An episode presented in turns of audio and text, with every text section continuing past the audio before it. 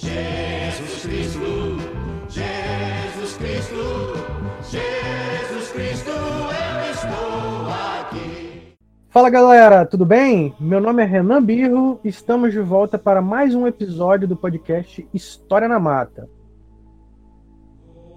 Hoje nós vamos falar daquele que viveu há cerca de dois mil anos, arrebatou multidões, tem bilhões de fãs e admiradores pelo mundo, além de estar no cerne de várias práticas religiosas até hoje. Exatamente por isso, qualquer representação fora do comum provoca muitas polêmicas. Sim, eu estou falando dele, ou seja, de Jesus, Jesus Cristo. Cristo. E, para bater esse papo, convidei o Daniel Justin, que é professor de História da Universidade Federal do Sul e Sudeste do Pará. Tem uma ampla experiência em História e Teologia dos Cristianismos na Antiguidade. Daniel, obrigado por aceitar o convite e por sua disponibilidade para participar desse episódio tão especial. Oi, Renan, a todo mundo que segue acompanha o canal e está sempre ligado nesse podcast. É um prazer estar tá, tá aqui trocando ideias contigo e espero que também o produto da nossa conversa seja um meio, um instrumento para trocar ideias também com, com os ouvintes. Daniel, recentemente o especial de Natal do grupo de, um, humoristas Porta dos Fundos provocou um alvoroço danado. O motivo seria que, na tentação do deserto, Jesus teria, entre aspas, caído em tentação e percebido que era homossexual.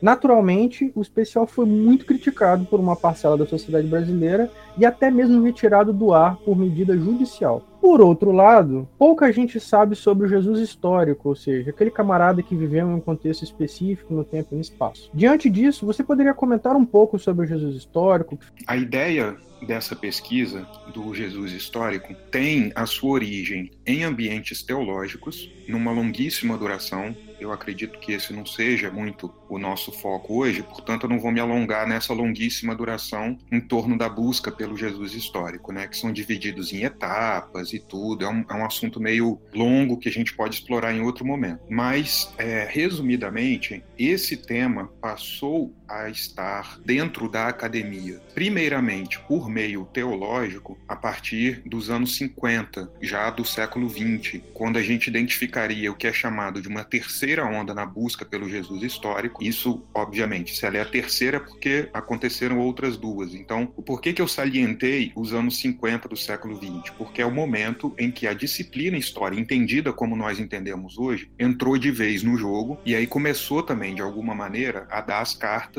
nessa discussão. Então a gente poderia situar de maneira mais ou menos segura que nós temos aí já um, um bom tempo em que a disciplina História entrou no, no assunto. Aqui no Brasil, a gente conhece esses temas por meio de algumas pouquíssimas discussões teológicas desenvolvidas no interior de faculdades de teologia, mas muito poucas, mas fundamentalmente a gente conhece pelo trabalho desenvolvido pelo professor André Chevitarese, que é professor da UFRJ, com quem eu tive o prazer de fazer praticamente metade da minha formação, um pouco mais, e com quem eu tenho muito orgulho de trabalhar ainda hoje, tanto como amigo quanto colega de trabalho, porque nós dividimos também o espaço do programa de pós-graduação em História Comparada da UFRJ. Eu sou colaborador lá, além de professor da graduação aqui no Pará. Nós temos, né, a partir do esforço dele e alguns outros intelectuais, a entrada desse tema na academia brasileira. Então, nós temos hoje já isso mais disseminado em outros espaços, mas originalmente começa ali. E o ponto de partida para essas reflexões foi um intelectual norte-americano, John Dominic Crossan, com quem a gente também mantém muitos contatos, que sistematizou em algumas obras seminais da carreira dele essa temática de discutir a personagem Jesus no interior da disciplina história. É claro que existem outras linhas, outras vertentes, outras percepções do tema. Basicamente, em termos teóricos, polarizado, nós temos Crossan de um lado, John P. Meyer de outro. Então, é, são percepções sobre o mesmo objeto. O importante é que fique bem claro que esse é um tema que desperta muitas paixões, como você bem, bem falou no começo da nossa conversa, e que ele tem uma multiplicidade de abordagens. Esse é o ponto principal. É, é, importante que isso fique bem claro. Há uma multiplicidade de percepções desse tema na vida acadêmica. E uma história longuíssima que a gente não pode se alongar por aqui, né? Considerando o que você falou, Daniel, né, teu depoimento, eu fiquei com a impressão que a discussão sobre o Jesus histórico demorou um pouco a chegar no país. Isso se deve a algum tipo de proselitismo religioso, resistência por ser um tema polêmico ou um tema sensível, ou simplesmente é um reflexo da nossa própria trajetória acadêmica? Para responder essa pergunta, eu faria uma analogia muito rápida. Por exemplo, se você abrir um livro didático de história, o único capítulo que você vai encontrar algo falando sobre negros ou pessoas pretas lá no livro didático vai ser no capítulo relativo à escravidão no Brasil, se você pega um livro didático de história do Brasil. A pergunta que vem é por que, que a pessoa preta, o negro, só aparece neste capítulo? Ah, a resposta é muito simples, porque essas pessoas nunca tiveram acesso às universidades, nunca conseguiram entrar na universidade, permanecer na universidade e seguir carreira. Portanto, este nunca foi um tema abordado dentro da academia. A analogia analogia que eu faço é que este tema do Jesus sempre, ou há muito tempo no Brasil, foi autoproclamado como propriedade das instituições religiosas. Você é meu! Eu mando em você! Então, editoras, universidades religiosas, no momento em que alguns intelectuais resolvem trazer esse tema para discussão laica, acadêmica de história, bom, então esse tema ganha uma repercussão e uma notoriedade maior. Mas até o momento, pela ausência de interesse de historiadores, por um lado, e pelo monopólio do tema por parte de teólogos, que sem dúvida nenhuma, se você pegar os grandes manuais de teologia, você vai ver que este é um tema silenciado, o Jesus da história é um tema silenciado, então nós temos aí um, uma forma de ilustrar ou explicar por que, que esse é um tema dificilmente trabalhado. No Brasil, em particular, porque, de fato, as instituições religiosas, nesse aspecto, sempre foram bastante irmanadas, no sentido de silenciar um tema que é espinhoso. E sobre os cristianismos primitivos, porque de modo geral, né, quando nós discutimos os cristianismos primitivos, as pessoas que são muito devotas tendem a pensar no cristianismo como se ele fosse único, né, uma única mensagem, uma única trajetória, e que um grupo teria preservado uma espécie de mensagem verdadeira. Naturalmente não é uma crítica, mas é uma percepção que eu tenho de como muitos encaram a trajetória das mensagens de Cristo. No entanto, vários historiadores do assunto trabalham na perspectiva de múltiplas práticas religiosas cristãs ao mesmo tempo, ou seja, por isso que eu falo em cristianismos no plural, até fazendo um empréstimo ao próprio professor Chevitarese que você já mencionou. Este fenômeno encontra eco em outros momentos também, né, como na fase das, entre aspas, doutrinas contraditórias entre os séculos IV e V depois de Cristo e durante a Idade Média em geral, quando nós podemos perceber que pessoas praticavam o cristianismo de maneira muito diferente. Então é possível falar também de no plural durante a Idade Média. Pensando assim, eu queria que você falasse um pouco sobre esses cristianismos primitivos e essas primeiras igrejas cristãs. Olha, esse também é um tema longuíssimo, né? Mas eu vou abordá-lo por uma perspectiva ressaltando alguns aspectos o primeiro deles é uma questão terminológica, uma questão semântica, né? Que eu costumo chamá-los de paleocristianismos. É o quê? Paleocristianismos. Isso é um problema que, que os acadêmicos têm de tornar tudo mais difícil para a compreensão, né? Errou. Errou feio, errou feio, errou rude.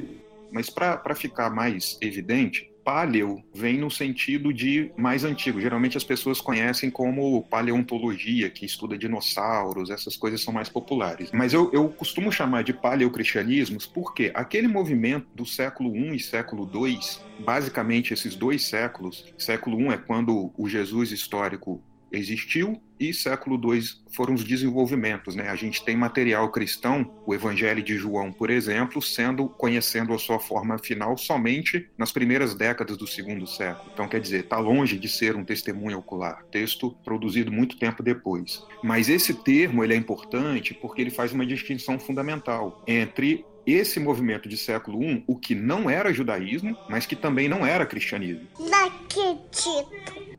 Quer dizer, Jesus nasceu, viveu e morreu como um judeu. Paulo, o conhecido apóstolo Paulo, nasceu, viveu e morreu como um judeu. Então, é claro que esse movimento, ele não é um movimento cristão, mas também não é puramente, entre aspas, judeu. É algo que está se formando e que conhecerá sistematizações e depois reelaborações que virá se tornar o que a gente chama de cristianismo, ou no plural, cristianismos, porque são várias percepções de um mesmo fenômeno. Então, de fato, a sua percepção é interessante. A palavra-chave que eu usaria é harmonização, porque na origem desses movimentos paleocristãos, muitas ideias e muitas percepções distintas apareceram sobre Jesus. Um rápido exemplo: no Evangelho de Marcos, Jesus está para ser preso e depois, posteriormente, né, julgado e executado. Ele está no Monte das Oliveiras, chorando, os seus discípulos estão lá afastados dele, ele está solitário. O filme de Mel Gibson, A Paixão de Cristo, retrata esse momento com muito drama, né, que é um momento com muita dramaticidade que os autores do Evangelho de Marcos tentam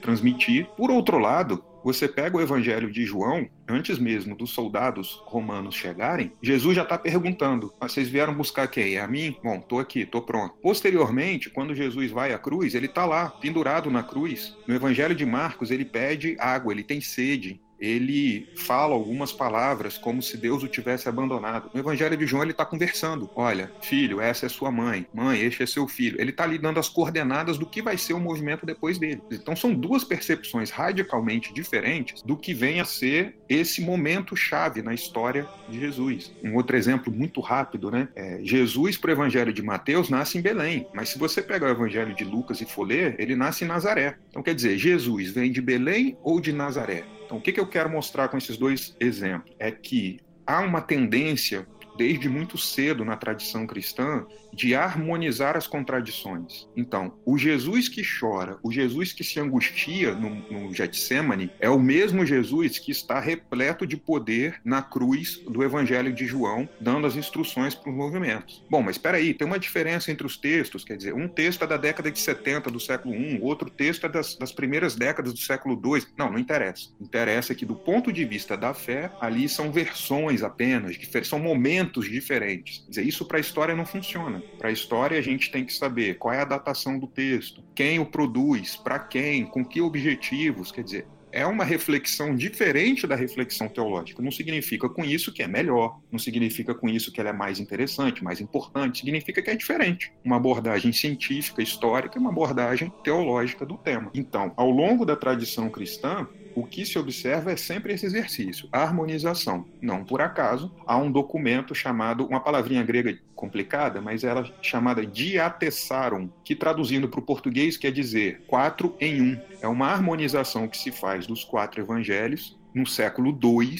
veja como é antigo esse documento, e ele circula na bacia mediterrânea e até para lados mais orientais do globo, do mundo. Esse documento circula basicamente até o nono século da nossa era. Então, durante muito tempo, esses textos nunca foram lidos separadamente, mas em conjunto, resumidos nesse único documento. Então, a palavra harmonização ela está sempre presente na história desses cristianismos. Não é diferente no tempo presente. Um cristão hoje se vê separado separado por outro por questões fundamentais ali, né? Por questões doutrinárias. Agora, nas questões mais importantes, nas questões mais nevrálgicas, eles estão unidos. Não interessa de qual igreja eles são. Então, daí também o termo fundamentalismo, né? Que sempre foi aplicado muito recentemente, pós anos 2000 para cá, para o Islã, ele é um termo que nasce na igreja presbiteriana norte-americana no início do século XX, porque são, em primeiro lugar, os cinco fundamentos da fé cristã, anos depois, nos anos 40, vai conhecer uma publicação com 12, 12 livros, se eu não me engano, falando desses fundamentos.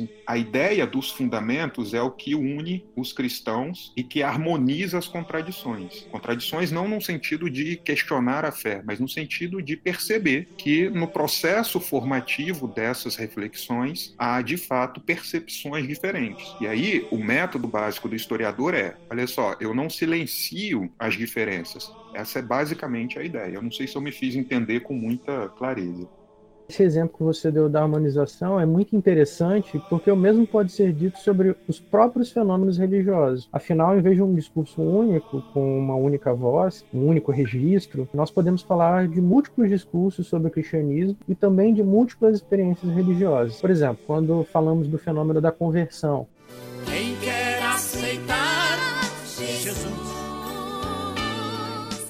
É difícil comparar experiências de conversão, porque elas são experiências muito únicas, muito subjetivas e é relativamente impossível expressá-las por meio de palavras. Tentando simplificar isso para quem está nos ouvindo, é difícil acreditar que as experiências de Paulo, do imperador Constantino, de um rapaz que acabou de, entre aspas, aceitar Jesus em um templo de uma igreja aqui na esquina, foram as mesmas. Então, por que, que essa questão da harmonização se perdeu? Porque hoje o que nós percebemos é uma tendência de tentar, em certa medida, impor uma versão e fazer com que ela seja majoritária, né, em detrimento dessa pluralidade né, de versões. Exato. A, a experiência religiosa, Renan, é, e você é um estudioso da área, você conhece bem isso, ela é uma experiência que tende à uniformização, que tende a trazer para si elementos simples e elementos fundamentais de verdade. Essa experiência religiosa, ela é absolutamente legítima dentro dos seus espaços. O problema é quando essa dimensão das verdades absolutas religiosas ganha um espaço público a ponto de causar censura, a ponto de impedir que as outras pessoas pensem de maneira diferente, a ponto de a uniformização do seu discurso, da sua experiência religiosa, no interior da sua subjetividade, se transformar em imposição de verdade para os outros. Quer dizer, por mais que você pense que uma pessoa pode estar equivocada ou não na sua experiência, o fator de violência, de imposição, ele não pode ser admitido de maneira nenhuma. Então, talvez aí a história tenha uma contribuição muito grande, porque ao dar voz às diferentes experiências religiosas, ressalta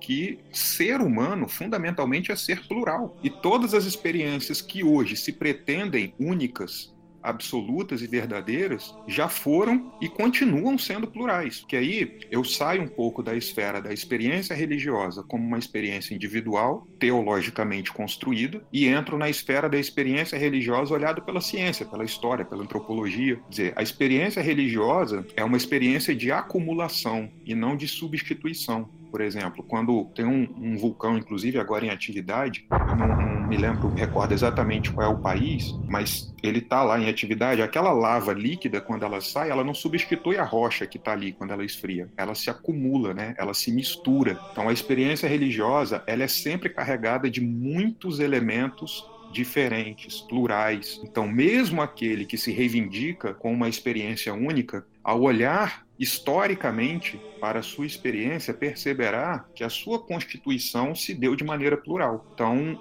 isso seria um bom lembrete para que as pessoas tivessem um pouco mais calma. Não, calma aí, eu posso me julgar com a verdade absoluta neste momento, mas ela pode ser alterada, pode ser refletida, pode ser repensada. Então, esse eu acho que é um, um elemento fundamental para a gente pensar essa questão. Daniel, depois eu pretendo voltar sobre essa questão das múltiplas influências nas experiências religiosas, porque eu quero discutir um pouco ainda sobre a questão do especial do Porta dos Fundos. No final da década de 70, o grupo Monty Python produziu A Vida de Brian, né, uma sátira muito humorada sobre a figura de Jesus. Inclusive, em época ele foi proibido de ser exibido na Noruega e isso se tornou até um motivo de propaganda, né? Eles usaram isso como um marketing da própria produção. Então ele chegou a ser condenado, até mesmo perseguido em alguns países. Considerando essas questões que nós estamos discutindo sobre Jesus histórico, sobre as questões sensíveis ao tratar da religião, por que, que produções assim provocam muita reação do público, enquanto outras alcançam uma recepção menos problemática da audiência? Um exemplo simples, né, o Alto da Compadecida, que também tem um viés religioso, apresenta a figura de Jesus de uma maneira é, um pouco diferente né, do, do comum, com uma crítica socio-religiosa e ao mesmo tempo pesada, mas que também foi um sucesso de audiência, de renda, de crítica, e eu queria que você comentasse um pouco sobre isso. Não sei, só sei que foi assim.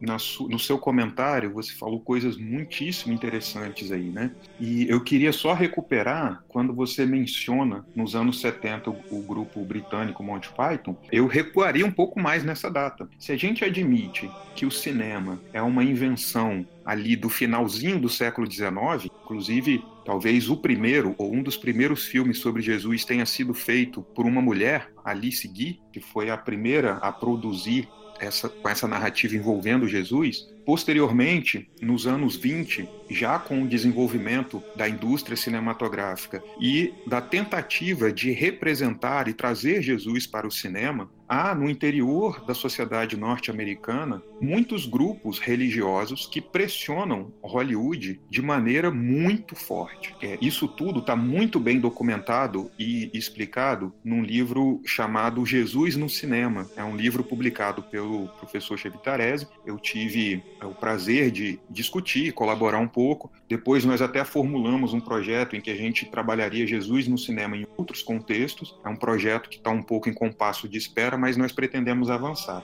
Então, a censura ao cinema, ela já aparece, nas, digamos, na origem mesmo do próprio da própria indústria cinematográfica, quando órgãos religiosos nos Estados Unidos fazem acordos com Hollywood para que o cinema tenha é, restrições. Por exemplo, o filme Ben-Hur, que é um filme mais antigo aí e talvez mais conhecido desses mais antigos, é um filme que Jesus não pode aparecer. Da onde sai isso? É resultado do acordo entre órgãos religiosos para a decência e a moral da religião cristã nos Estados Unidos e a indústria cinematográfica que teme o boicote aos seus filmes, como alguns aconteceram. Então, um grande marco disso é Ben-Hur, né? um filme lá da década de 50. E nesse contexto mesmo, há filmes que revolucionam a forma de enxergar Jesus no cinema. Você mencionou Monty Python, eu mencionaria pelo menos três antes desse. Um deles é de um diretor dinamarquês chamado Karl Dreyer. É um filme dele chamado Ordete. Ordete é uma palavra que quer dizer em português a palavra. Então, é um filme bastante diferente sobre Jesus. Outro, produzido por um diretor norte-americano, mas com esse nome meio francês, Jules Dassin, que foi censurado e perseguido pelo período do macartismo nos Estados Unidos, todas aquela aquele contexto de Guerra Fria. Então, Jules Dassin é obrigado a sair e ele vai para a Grécia e na Grécia ele conhece a sua esposa, Melina Mercury, que faz parte desse filme. É um filme que nunca houve tradução para o português. Aquele que deve morrer, filme tem o título em francês, em inglês, mas nunca foi traduzido para o português. São duas maneiras absolutamente distintas, né? Eu e o professor Chevitarese já escrevemos um artigo sobre isso, explicando esse contexto, né, de representação de Jesus. Em 1976, em Cuba,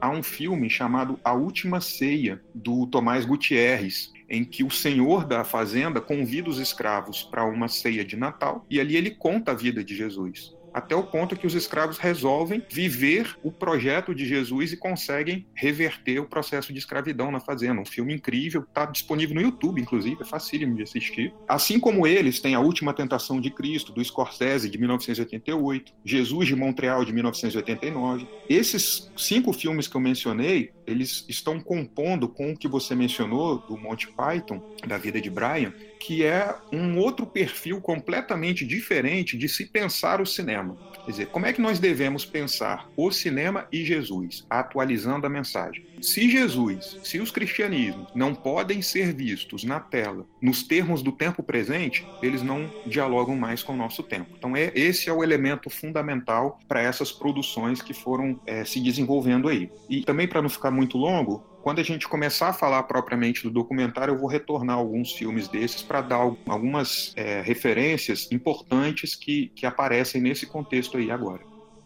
Daniel, sobre essa relação entre o Estado, a tentativa de impor uma única religião, um único discurso religioso e a tentativa de controlar algumas representações religiosas nos meios audiovisuais, eu queria saber o seguinte: por que, que, por exemplo, no Brasil, a representação fílmica em quadros de humor, em outras religiões que não o cristianismo ou entidades religiosas que não são cristãs são aceitas pela população, enquanto a representação de Jesus, por exemplo, ou de um, um, um, santo ou uma santa, podem provocar e normalmente provocam tantos atritos que o grupo fez, ou o, o ator ou a atriz que fez essa representação e a sociedade. Renan, eu, eu procurei cortar um pouco da sua outra pergunta, porque eu entendi a pergunta como mais extensa e eu, eu me alonguei, então eu preferi deixar para agora, para um outro momento, para a gente falar um pouco sobre isso. Até você mencionou o Alto da Compadecida também.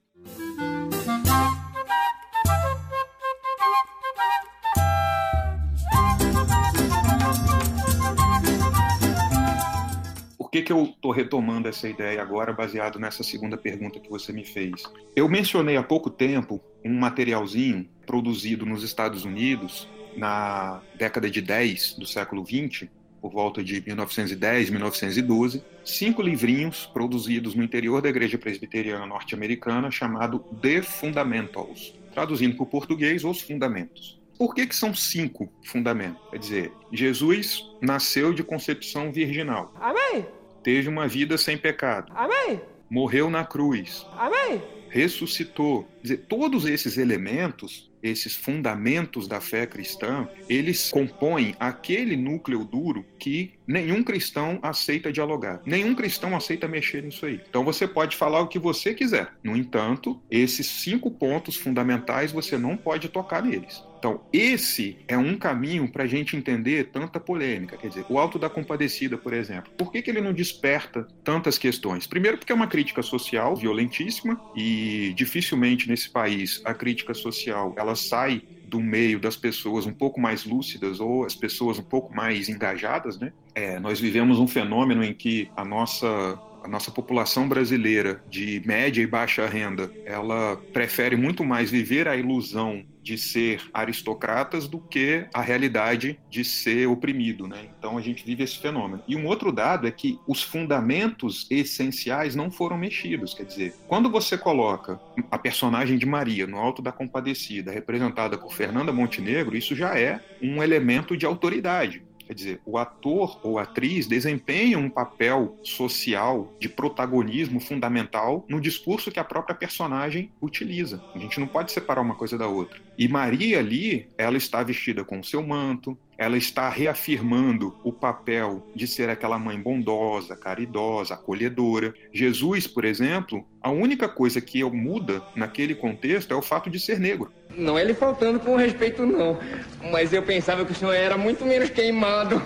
Quer dizer, isso foi encarado para o período como uma grande revolução, trabalhar Jesus como negro. Quer dizer, o cinema estrangeiro já trabalhou essa figura há muito tempo, mas o dado significativo é ali. Jesus é negro, ponto. Nada mais é alterado. Então ele tem as marcas da cruz, ele de fato está ali mediando uma relação entre ele e sua mãe para que as pessoas que estão sendo julgadas possam adquirir salvação, mas vai no interior do evangelicalismo, das igrejas evangélicas, pentecostais ou neopentecostais, que você verá fortes críticas a esse filme pela representação que faz, quer dizer, a Maria, o papel de Jesus, a noção de purgatório. Então ali é um elemento de crítica. Só que é uma cisão visão ou uma divisão entre cristãos por percepções doutrinárias. Quer dizer, o elemento fundamental não foi atingido, a virgindade de Maria, Jesus ser, ter sido crucificado, está ali, quer dizer, nada disso foi atingido, então não tem problema. Os cristãos divergem em algumas questões, católicos para um lado, evangélicos para outro, mas a cisão ali não acontece. Agora, quando você mexe em elementos fundamentais, aí sim essa questão aparece. Poderia emergir daí uma outra discussão, quer dizer, por que, que a sexualidade de Jesus ela é então um tema nevrálgico? É simples a resposta, porque essa questão da sexualidade, hétero ou homossexualidade, jamais esteve presente nesses cristianismos originários. Ou seja, não era uma questão, absolutamente não era. Não há uma linha sequer no Novo Testamento que trabalhe, que discuta essa questão, porque não há uma demanda social para se discutir essa questão. Então, é claro que agentes estatais pegam carona. A gente, eu, eu estive lendo agora há poucos dias, ontem talvez, uma pesquisa de que provavelmente o censo desse ano vai indicar que evangélicos já são 32% da população brasileira, ou 31%, quando em 2010 eram 22, mais ou menos. Então, esse grupo que está ascendendo ao poder vai pegar carona em qualquer elemento ideológico que dialogue com o seu com as suas aspirações. Então, como a sexualidade é um ponto nevrálgico para o nosso tempo presente, bom, então se é um ponto nevrálgico, aí a gente tem um problema. E aí as questões vão ser levantadas aí. Por que, que um Jesus negro lá no Alto Compadecida não foi um ponto de crítica? Bom, porque o Brasil é um país profundamente, estruturalmente racista. Então essa questão não é uma questão para levar para a arena pública pública. A sexualidade, sim, mas a, a raça não é um tema. Então, aí a gente vai identificando alguns pontos dessa questão aí. Daniel, sua resposta agora abre espaço para pensar sobre os silenciamentos na história. Cala sua boca! Potencial silenciamento que viria agora no novo cenário político e até religioso do país, também dentro daquilo que já está cristalizado dentro da tradição historiográfica. Eu vou só evocar algumas questões aqui. O homossexualismo, a prostituição, a poligamia, aquilo que é encarado de maneira geral como os desvios sexuais, encontram pouco espaço entre os historiadores. Eu já vi até alguns colegas fazendo comentários irônicos e críticas a quem trabalha com temas dessa natureza. E aí, quando eles cruzam o cristianismo, ferrou, né? Fica, aí vira uma bagunça danada, e isso às vezes não é bem aceito nem pela sociedade, nem pelos próprios pares. E aí eu queria saber como isso tem sido enfrentado nos estudos sobre os cristianismos primitivos. Qual o, tipo de levantamento que você faz? Ainda há uma perspectiva tradicional? Isso já tem sido enfrentado? Tem encontrado espaço? Tem sido bem recebido no meio acadêmico? E como isso tem sido levado para a, o público geral? Olha, Ana, eu vou te falar que, num contexto norte-americano e europeu, essas questões estão sendo discutidas, mesmo nesses espaços, com muitas ressalvas e com uma velocidade bastante moderada. No Brasil, a gente tem pouquíssima discussão sobre esses aspectos. Eu sei que acaba se tornando repetitivo, mas é fundamental citar o trabalho do professor Chevitarese novamente, porque ele, de fato, é um protagonista, é uma vanguarda nesse tema. Nós sempre discutimos a ideia de Maria. Quer dizer, Maria é claramente uma mãe solteira no Evangelho.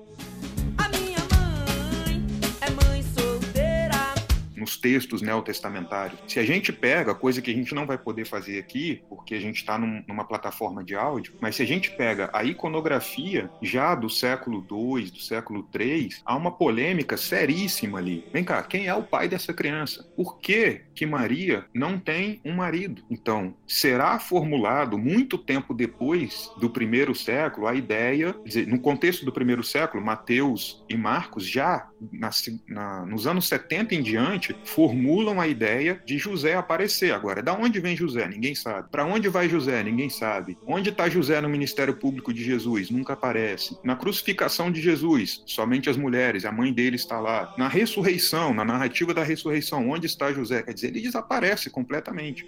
Tada! Tada!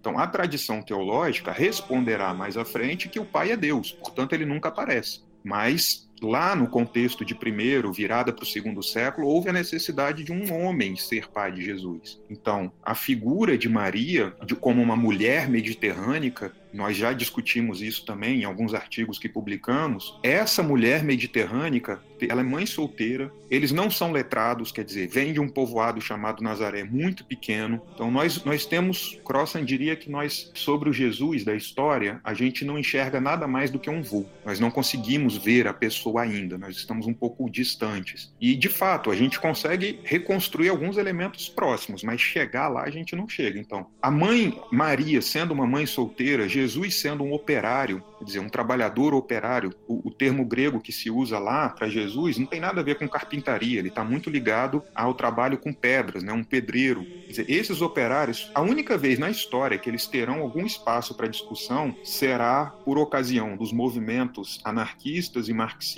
na Europa, que ganham muita repercussão nas fábricas. Então, a Igreja Católica, com a Igreja de São José Operário, consegue, de alguma maneira, ganhar esse espaço para falar sobre o operariado de Jesus. Na cidade que eu moro atualmente, no interior do Pará, o padroeiro da cidade é São José Carpinteiro. Se você vai na, na estátua da praça matriz da cidade, José carrega um serrote nas mãos. No outro braço ele carrega Jesus. Nem Maria tem. Então, como é uma região caracterizada muito pelo extrativismo, madeira, mineração, agora gado, soja, quer dizer, é uma região muito masculinizada. Então, esse é um exemplo. Maria, como uma mulher, uma mãe solteira, nunca é discutido. Esse filme História de um Casamento, que foi agora indicado ao Oscar e que está aí concorrendo, é um filme muito, muito sensível, belíssimo. Uma das personagens, em algum momento, que talvez isso tenha valido a ela até a indicação como melhor atriz, ela diz: Olha, nós mulheres na sociedade contemporânea somos obrigadas a ser como Maria, a mulher sempre compreensiva, acolhedora, que não tem perfeições, não comete erros. É uma questão importante que poderia ser discutida pela academia. Agora, as outras questões de raça, de sexualidade, de, tudo isso tem avançado muito,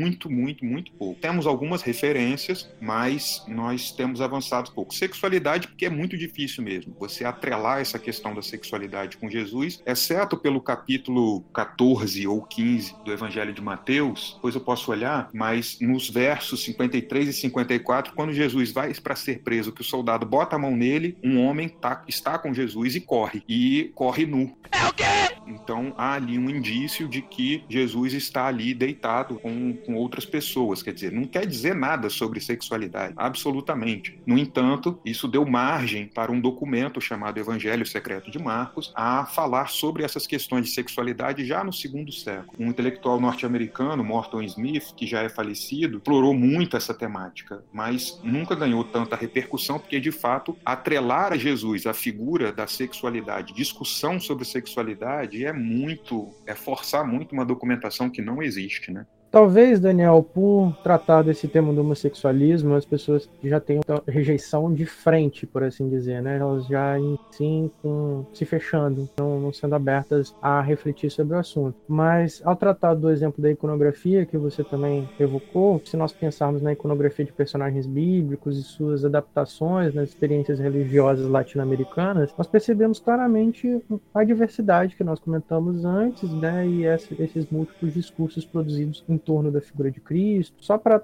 trazer alguns exemplos: o Senhor do Veneno, no México, a Nossa Senhora de Guadalupe, também no México, e a Nossa Senhora da Conceição Aparecida no Brasil. Duas manifestações negras e uma indígena, que mostram essas transformações, essas múltiplas vozes nos cristianismos, eh, essas negociações, por assim dizer, essas interações desiguais promovidas pelo cristianismo em processos de conversão e cristianização. E aí eu te pergunto, por que, que a sociedade ou as sociedades que são majoritariamente cristãs têm tanta dificuldade para notar esses, esses fenômenos, essas adaptações, essas transformações, até para aceitar aquelas ideias de harmonização, de diversidade, de é, de fato, Renan, é um, é um problema pelo estranhamento. Quando você tem muitas verdades absolutas consolidadas, tudo que é diferente causa um estranhamento de primeira. Essa questão da sexualidade, eu percebo essa questão exatamente como você a descreveu. É uma rejeição já como ponto de partida. Quer dizer, não me interessa discutir a questão, eu já sou contra.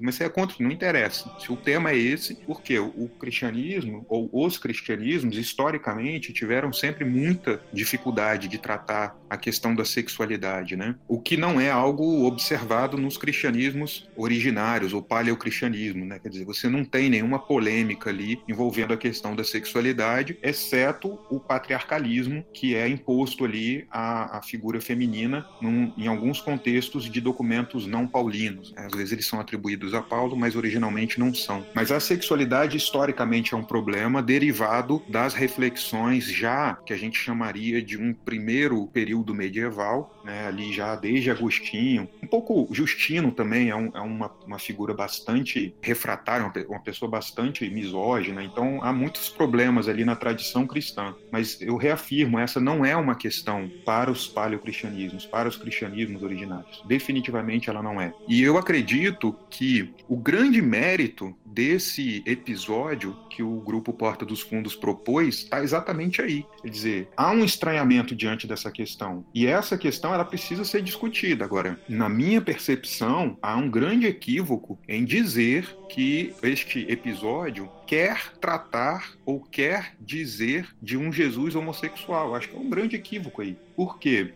E aí, de novo, a gente volta ao problema que o Ocidente, que a cristandade tem com a sexualidade. A figura do, do ator Fábio Porchat, que é quem representa o, o diabo. É você, Satanás!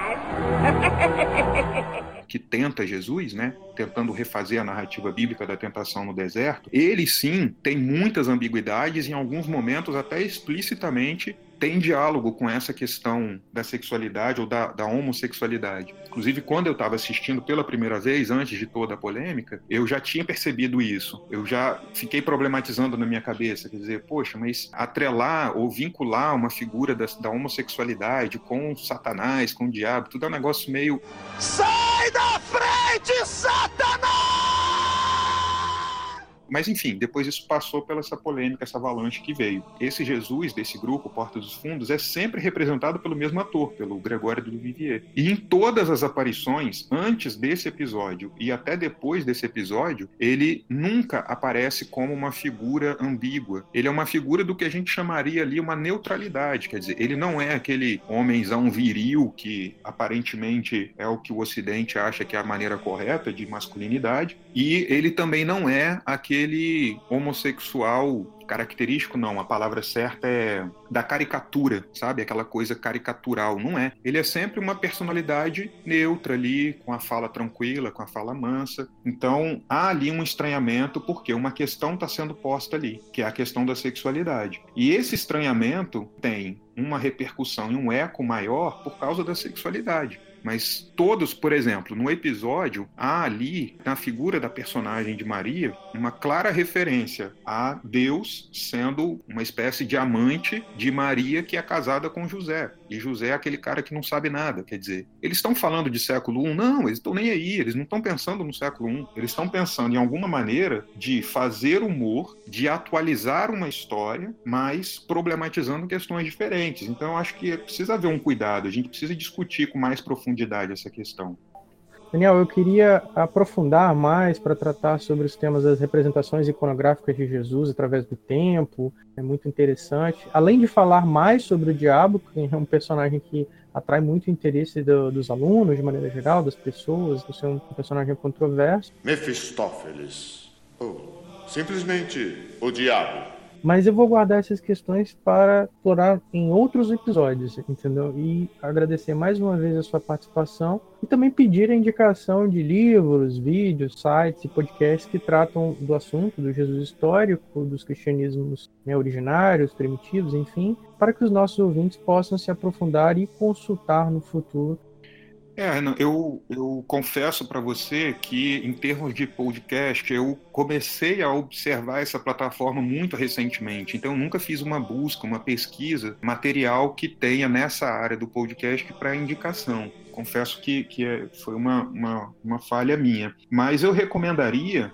caso alguém queira conhecer mais, ler mais, nós temos um laboratório chamado Laboratório de História das Experiências Religiosas. Ele funciona na UFRJ e esse laboratório foi um grupo que nós organizamos, André e eu, e posteriormente outras pessoas chegaram, para que a gente desse vazão a essas questões. Quer dizer, nós temos muito, muitas pessoas das diferentes confissões religiosas hoje que abordam os fenômenos religiosos de outras perspectivas, né? Religiões de matriz africana, tradicionais africanas, os diferentes cristianismos. Quer dizer, nós temos muitas pesquisas correndo ali. Então, esse laboratório de história das experiências religiosas tem um site que é a primeira letra de cada palavra. L, H, E, R. Com. É o site do laboratório e ali pelo site é possível acessar a nossa revista. Nós temos uma revista que é científica, mas é uma revista que trata muito do tema, chamada Revista de Estudos sobre o Jesus Histórico e suas recepções. Basta você digitar no Google Jesus Histórico, UFRJ, Jesus Histórico, Chevitarese, esses nomes são bem presentes ali. Temos a revista, temos a editora Cliné, que é uma editora que nasceu da necessidade de publicarmos materiais que tenham a ver com essa temática. Muito resultado também das editoras religiosas não nos quererem por perto. Não porque somos, de alguma maneira, hereges, mas que de fato não somos, mas. horror! Por acaso você é um herege? De alguma maneira, porque não estamos afinados com discursos de instituições religiosas, mas vinculados a um trabalho mais científico da história, das outras ciências sociais e humanas. Então, nós temos também essa editora que publica material nessa área. Em geral, é isso: revista, editora, temos o site, temos os grupos funcionando. Eu acho que esse é um bom caminho para quem quiser se aprofundar e caminhar aí nessa leitura. Eu agradeço muito o bate-papo, agradeço muito a oportunidade de a gente trocar ideias e de alguma maneira publicizar mais isso. E prometo que nas próximas vezes eu vou tentar voltar com algumas referências de podcast que eu acho que são mais interessantes também. Valeu, Daniel. Com certeza essas indicações serão muito valiosas para os nossos ouvintes e espero contar contigo em outra ocasião, né? De acordo com o interesse do nosso público. Se a audiência pedir, aclamar o Daniel, ele voltará em breve. Valeu, gente. Obrigado, Renan, pessoal, os ouvintes que estão sempre aí. Obrigado, gente. Até a próxima. Bom, nós ficamos por aqui e aguardamos vocês no próximo episódio do História na Mata.